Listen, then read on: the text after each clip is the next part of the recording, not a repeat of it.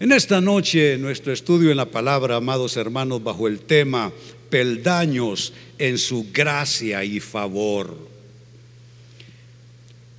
Hemos proféticamente declarado este año, como hacemos eh, con cada año ya desde una buena temporada, hemos declarado este año como un año de gracia y favor, pero permítanme explicarles un poco qué es eso. Un año de gracia y favor no es un año de vacaciones, un año de fiesta, un año de solo celebración. Es todo lo contrario. Es un año de gracia y favor porque el mundo atraviesa una de sus peores etapas. El mundo el mundo que nosotros conocimos dejó de serlo.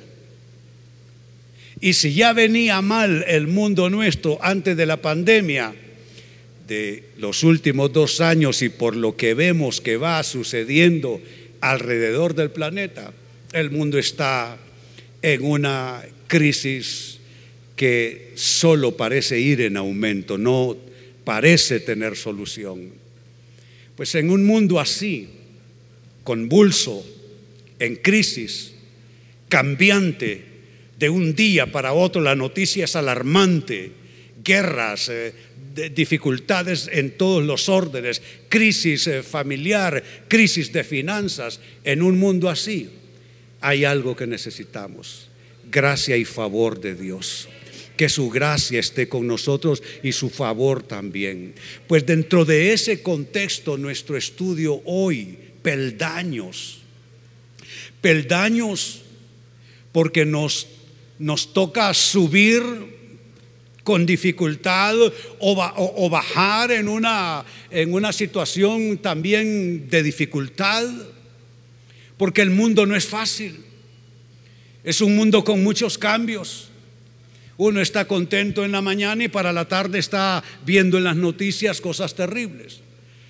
De ahí nuestro tema, peldaños en su gracia y favor. Y quiero abrir el tema con esta escritura, Deuteronomio capítulo 33 y verso 3, dice así. Bueno, antes de la lectura les, les hago este comentario.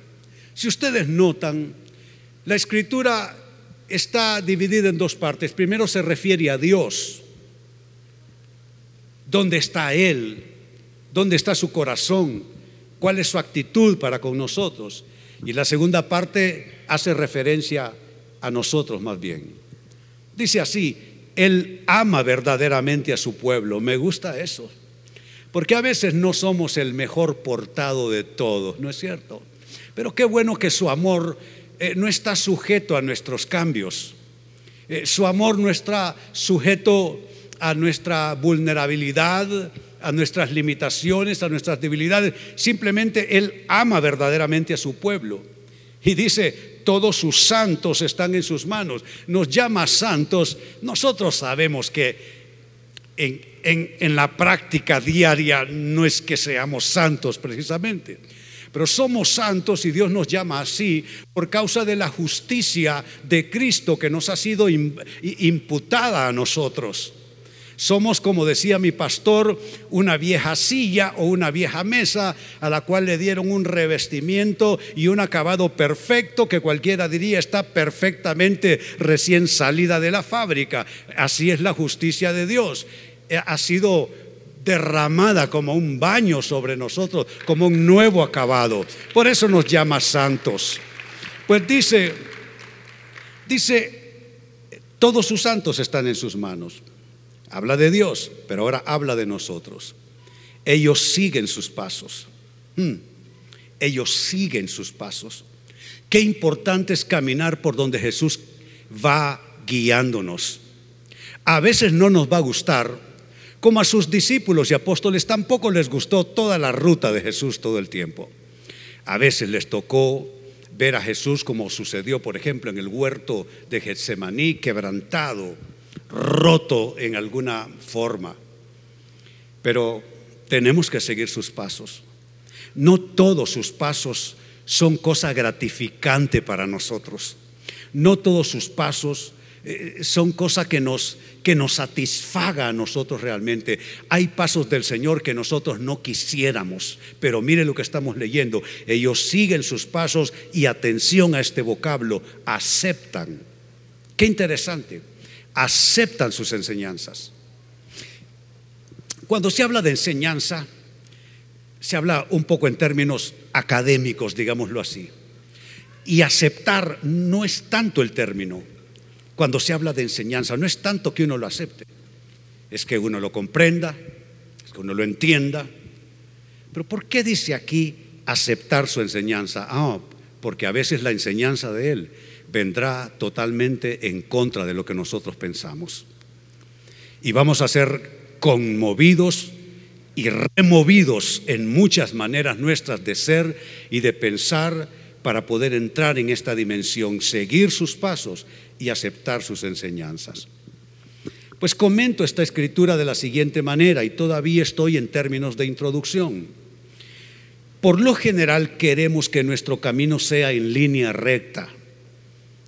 Todos, desde quien les habla en esta noche hasta el último en la última fila de este auditorio. Todos queremos que nuestro camino sea en línea recta. Eso significa que las cosas sean fáciles para nosotros que salgan conforme son nuestras expectativas, sin obstáculos, sin pendientes. Pero hermanos, existen peldaños que involucran esa enseñanza de la que nos habló el texto bíblico leído ya y que significan esa preparación de vida que nosotros debemos aceptar para poder llegar a la victoria. Nosotros diseñamos nuestra ruta, hacemos nuestro mapa, las cosas como queremos que sucedan, también cómo nosotros vamos a gestionar la vida. Todo eso de alguna manera lo vamos concibiendo, lo vamos diseñando.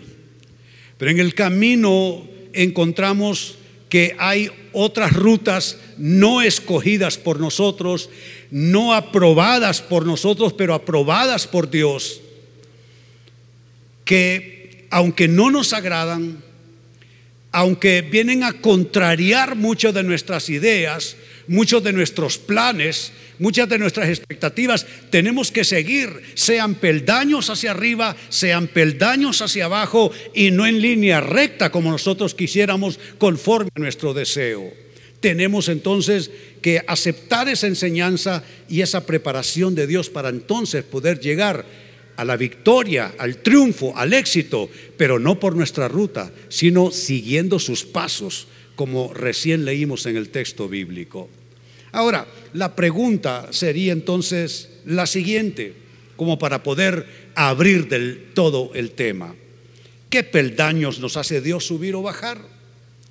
¿Qué rutas distintas a las tuyas, a las mías, Dios nos presenta como el camino suyo para poder nosotros ir en pos de nuestros sueños, en pos de nuestras metas, en pos de nuestros ideales? ¿Qué tipo de peldaños son esos que a veces habrá que subir, a veces habrá que bajar? Algo me dice en mi espíritu que algunos de ustedes están en el medio de una serie de peldaños peldaños que ustedes no escogieron. Ustedes hubieran preferido una ruta más fácil, con menos problemas, con menos dificultades, con menos desafíos, con menos puertas que abrir, con menos candados que abrir. Pero son peldaños que Dios ha ordenado. ¿Qué clase de peldaños nos hace Dios subir o bajar? Como respuesta, la primera de ellas, los peldaños que contrarían nuestros deseos. Déjame decírtelo, el Dios de la Biblia no es una especie de Santa Claus que está esperando que le mandes como si tú fueras un, fueras un infante tu cartita pidiendo todos los regalos que quieres para la Navidad. El Dios de la Biblia quiere bendecirte, claro que sí. El Dios de la Biblia quiere salir a tu encuentro con bendiciones de bien pero sabes, tampoco eso significa que Él esté solo para cumplir deseos. Él es un Dios más que solo cumplidor de deseos. Él es un cumplidor de sueños. Está visto en la Biblia todos sus personajes, si nos salimos de la Biblia, están nuestras vidas. Dios ha cumplido cosas que nosotros soñamos, que no merecimos alcanzar, pero las alcanzamos por su gracia y favor. Pero no nos engañemos. Aunque Dios nos da respuesta a nuestros deseos, Él no se dedica en exclusiva a ser un Dios cumplidor de sueños y a veces nos hará subir o bajar peldaños que, contrarían, que, que van a contrariar, lo digo mejor así, nuestros deseos. Mire cómo lo experimentó. Él era el hombre más rico de ese lugar. Era un personaje importante. Dice la Biblia que él se sentaba con la gente importante en las puertas de la ciudad, como era la costumbre en las épocas bíblicas, y la gente del común iba a consultar a los personajes ilustres, él estaba entre ellos. Además era un hombre sumamente acaudalado, era un hombre rico, había triunfado en sus esfuerzos de vida, tenía una hermosa familia, diez hijos tenía. Era una persona cuya situación de vida haría que cualquiera quisiera cambiarse con él. Que la gente lo mirara con admiración y dijera, pero ¿qué tiene este tipo que ha sido tan exitoso? Parece que su vida ha sido maravillosa, parece esto una historia sacada de un libro en comparación con la mía, dirían las otras personas al verle. ¿Quién es ese personaje? Se llama Job. Y mire cómo Dios le hace subir peldaños, bajar peldaños. Y él mismo lo describe de esta manera. Job capítulo 17, versículo 11. Lo leo para ustedes. Mis días se acaban. Yo no sé de ustedes, pero yo ya alguna vez estuve allí. Alguna vez sentí que literalmente mi vida estaba por terminar. Los problemas eran tan grandes, todas las alarmas sonando en mi vida, totalmente angustiado, deprimido, sin amigos, sin ayuda, sin alicientes. Y ahí está Job representándonos a todos nosotros en esos momentos asiagos y difíciles de la vida. Mis días se acaban, dice él. Mis esperanzas, Dios mío, cuando tus esperanzas se enferman, se debilitan, se mueren, se acaban con tus esperanzas, te mueres tú. Una persona que no tiene esperanza literalmente está muerta en vida. Dice él, mis esperanzas han desaparecido. No puedo imaginar a un ser humano sin esperanzas. Seguramente los habrá. Pero una persona sin esperanza, asumo yo, es una persona que está en la más dramática, la más angustiosa, eh, la más, eh, ¿qué les puedo decir? La más eh, terrible situación. Mis esperanzas han desaparecido.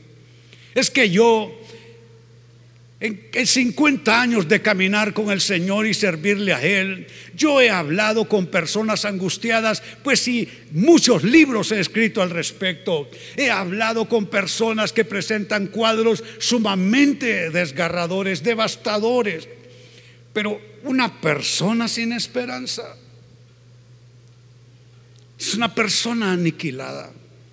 Mis esperanzas han desaparecido y atención que esto conecta con nuestro tema, los deseos de mi corazón están destruidos. ¿Sabe que ese es uno de los propósitos de la historia de Job y del libro de Job?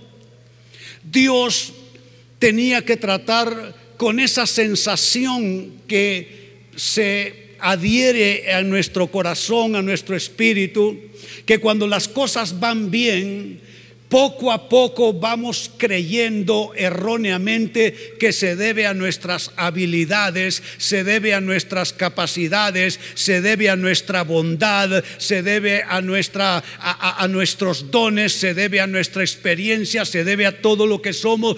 Poco a poco nos vamos moviendo del reconocimiento de que viene de Dios y vamos concentrando esa sensación y ese estado de conciencia errónea, por supuesto, de que tiene que ver con nosotros, que tiene que ver con quién soy yo y cómo soy yo. Entonces Dios trata con Job como lo ha hecho conmigo y lo hará con cualquiera, literalmente destruyendo los deseos de su corazón. Este es un peldaño difícil. Estos son peldaños difíciles, son peldaños que Dios eh, permite y ordena en nuestras vidas, peldaños que contrarían nuestros deseos. Mi comentario es el siguiente. Nuestros deseos en alguna etapa se ven destruidos, tal como Job lo está diciendo refiriéndose a su persona. Y amados hermanos, no se trata de entenderlo. Nadie lo va a entender. Job nunca lo entendió. No se trata de entenderlo, sino de confiar en un Dios que sabe lo que hace. Dios sabe lo que hace. Dios no está en ninguna manera confundido con lo que hace. Dios sabe lo que hace. Hay momentos en la vida de un cristiano que tiene que decirle simplemente, Dios, yo no entiendo lo que está pasando, pero puedo confiar. No puedo entender, pero puedo confiar. No puedo entender, pero puedo confiar. No puedo entender, pero puedo confiar. ¿Cuántos están dispuestos a decir esto al Señor?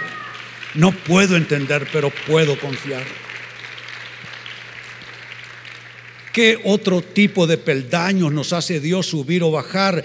En segundo término, los peldaños de propósitos no negociables. Claro que tenemos nuestros propios propósitos. Nadie hace nada solo porque sí. Siempre estamos buscando algo. Y no significa que sea algo perverso, no, es solamente algo humano. Los humanos hacemos algo y por muy generoso que se vea, por muy eh, admirable que parezca, siempre hay algo que estamos buscando. E insisto, eso no es perversidad, simplemente así somos los humanos. Y nos hacemos propósitos en todo lo que hacemos. Nadie quiere ir para atrás, todos queremos ir hacia adelante. Nadie quiere bajar, todos queremos subir cuando se trata de ascender para el éxito. Y nos hacemos propósitos. Estaré en este trabajo hasta que esto y esto y esto pase. Estudiaré una segunda carrera para lograr esto, aquello y lo otro. Cuando tenga tal edad, quisiera poder retirarme así, así y así. Nos hacemos propósitos y eso es natural, es humano y no hay nada de malo en ello. Pero de pronto surgirán algunos peldaños que son peldaños de propósitos no negociables con Dios. Mire cómo lo describe el libro de Salmos capítulo 33, verso 11. Y note que en esta versión inicia con un pero, porque esto puede ser un pero en nuestras vidas. Puede ser un verdadero pero en nuestras vidas. Pero los planes del Señor, parece una frase como para precaución, como de advertencia. Pero los planes del Señor, los planes del Señor se mantienen firmes para siempre. Sus propósitos nunca serán frustrados. Noten, siempre y nunca, siempre y nunca. Se mantienen firmes siempre y nunca serán frustrados. Hay cosas que Dios te va a conceder en su gracia y favor. Hay cosas que Dios te va a conceder en su misericordia, cosas que tú ni yo merecemos, pero hay cosas no negociables. Hay cosas que tienen que ser sí o sí delante del Señor. Son propósitos que Él no va a negociar con nadie, porque sus planes no pueden ser frustrados. Es fácil, amados hermanos, pensar, Dios me ha dado la espalda. Es fácil pensar, Dios se ha olvidado de mí. ¿Qué está haciendo Dios conmigo? ¿Por qué permite esto? ¿Por qué permite el sufrimiento en mi vida? Pero lo que sucede en etapas así, en experiencias así, es que Dios está cumpliendo no tus, sino sus propósitos en tu vida. Hace 24 años, literalmente, Dios destruyó mi ministerio pastoral. Hace 24 años sucedió. Y yo estaba confundido. Y yo no había invertido 23 años de mi vida sirviendo al Señor para terminar así. Y yo decía, pero Dios, ¿qué es lo que está pasando? ¿Qué es lo que me estás haciendo? Pero Dios estaba en ese momento, en esa situación, cumpliendo no mis propósitos, sino sus propósitos. Y el haber yo tenido que aceptar que iba a ser a la manera de Dios y no a la manera mía, eso es lo que me tiene aquí hoy de pie delante de ustedes, dándole gloria a Jesús y agradecido con Él. Eso es lo que me tiene aquí hoy. Y hay cosas que Él no las va a negociar en ninguna manera. Mire, para ir ya cerrando esto, veamos rápidamente como ejemplo los peldaños de José, el personaje bíblico. Él subió, bajó, subió, bajó. Ese nos gana a todos en términos de cosas sumamente contradictorias. Dice el libro de Salmos, refiriéndose a él, capítulo 105, versos 16 en adelante, mandó, y se refiere a Dios haciendo eso, mandó, mandó hambre a la tierra de Canaán y cortó la provisión de alimentos. Mire las cosas que Dios hace en un plano muy amplio para cumplir un propósito y un diseño. Mandó hambre a la tierra de Canaán y cortó la provisión de alimentos. Luego envió a un hombre a Egipto delante de ellos, a José, quien fue vendido como esclavo. Le lastimaron los pies con grilletes y en el cuello le pusieron un collar de hierro hasta que llegó el momento. Noten, es subir, bajar peldaños hasta que llegó el momento. ¿Sabes por qué tú estás subiendo y bajando peldaños ahora en lo que estás viviendo? Porque todavía no llega el momento, pero el momento llegará, el momento vendrá. Será un momento de victoria, será un momento de conquista, será un momento de gran cosecha en tu vida. Oh, cómo amo esa frase hasta que llegó el momento de cumplir sus sueños. El Señor puso a prueba el carácter de José. Les comento esto rápidamente. José estaba en la perfecta voluntad de Dios, pero aún así tuvo que andar por una serie de peldaños. Miren todos sus peldaños, a veces para arriba, a veces para abajo. Eh, sus sueños, eso es para arriba, ¿no? Favorito de su padre, es un peldaño, wow, yo sí que soy un triunfador, me va tan bien. Para papá yo soy el mejor de todos los hijos. Sus sueños, un vestido de colores, una túnica especial. Pero luego otros peldaños diferentes, la mala actitud de sus hermanos, vendido como esclavo, esos son peldaños para abajo. Pero luego de nuevo para arriba, el éxito en casa de Potifar, pero luego un traspiés y un peldaño para abajo, una acusación falsa. Y estando en la cárcel, falsas promesas de un amigo. Todo eso es cada vez más para abajo, cada vez más para abajo. Pero al final el llamado del faraón para acercarlo a su sueño.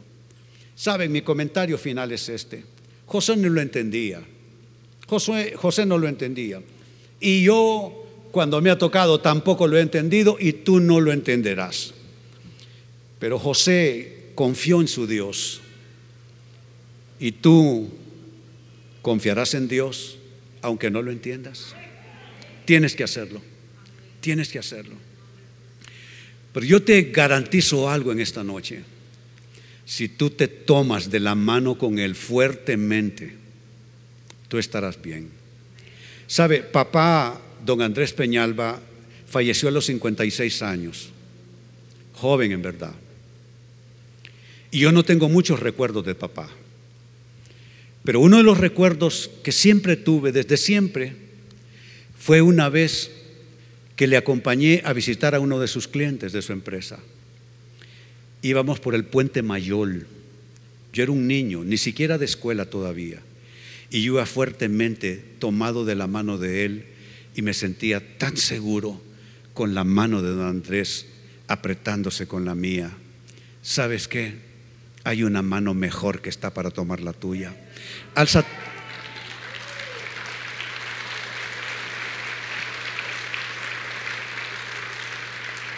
Alza tu mano derecha salvo que sea zurdo, pues ni modo alza la otra. Y sabes que toma la mano del Señor. Quizá te está tocando pasar peldaños difíciles, pero sabes que confía en Él. No se trata de entenderlo, se trata de confiar en Él. Y ahora les invito a ponerse en pie. Quiero orar con ustedes. Padre, yo vengo a orar por cada persona cuyo corazón esté abierto a tu palabra en esta noche. Y vengo a pedirte, Señor, por su historia, por sus circunstancias de vida, por su escenario de vida. Esa persona que no entiende todo lo que ha estado pasando. Una persona que siente que su ruta no ha sido fácil, que no fue en esa línea recta que soñó. Es que no hay una línea recta. Y le ha tocado a veces subir, a veces bajar peldaños a veces tropezarse subiendo o bajando. Pero hoy vengo a pedir que algo pase con esa persona. Alza tus manos. Yo quiero orar por lo que es más difícil en tu vida ahora en esta temporada, en este año 22, segundo mes del año, tercero. Vengo a pedir por eso que es difícil para ti, eso que con lo que no puedes lidiar. Eso que te deja tan contrariado a veces, eso que te carga, eso que a veces te roba el sueño, eso que a veces te roba la concentración cuando vas manejando tu automóvil y de repente manejando te quedas pensando en esa cosa porque pesa tanto, en eso que a veces te obsesiona, en eso que te causa miedos, en eso que ya probaste que es más fuerte que tu debilidad. Yo pido que el Espíritu Santo fortalezca esa área de tu vida. Alza tus manos. Declaro la fortaleza de Dios derramándose sobre ti. Declaro que la mano de Dios te lleve. Y cuando tú no puedas caminar, Él sea capaz de cargarte en sus brazos. Él sea capaz de llevarte cuando tú ya no puedas dar un paso más. Él esté allí para llevarte. Como dice su palabra, que Él busca aquella oveja que está afligida y la recoge de, su situación y la pone sobre sus hombros. Declaro que Dios está y estará contigo donde quiera que vayas. Y Él hará que puedas con todo. Declaro que tú, claro que sí, todo lo puedes en Cristo que te fortaleza, claro que sí. Declaro que no es verdad que te caerás. Declaro que no es verdad que flaquearás. Declaro que no es verdad que fracasarás. Declaro que no es verdad que serán destruidos tus sueños, tu vida, tus aspiraciones.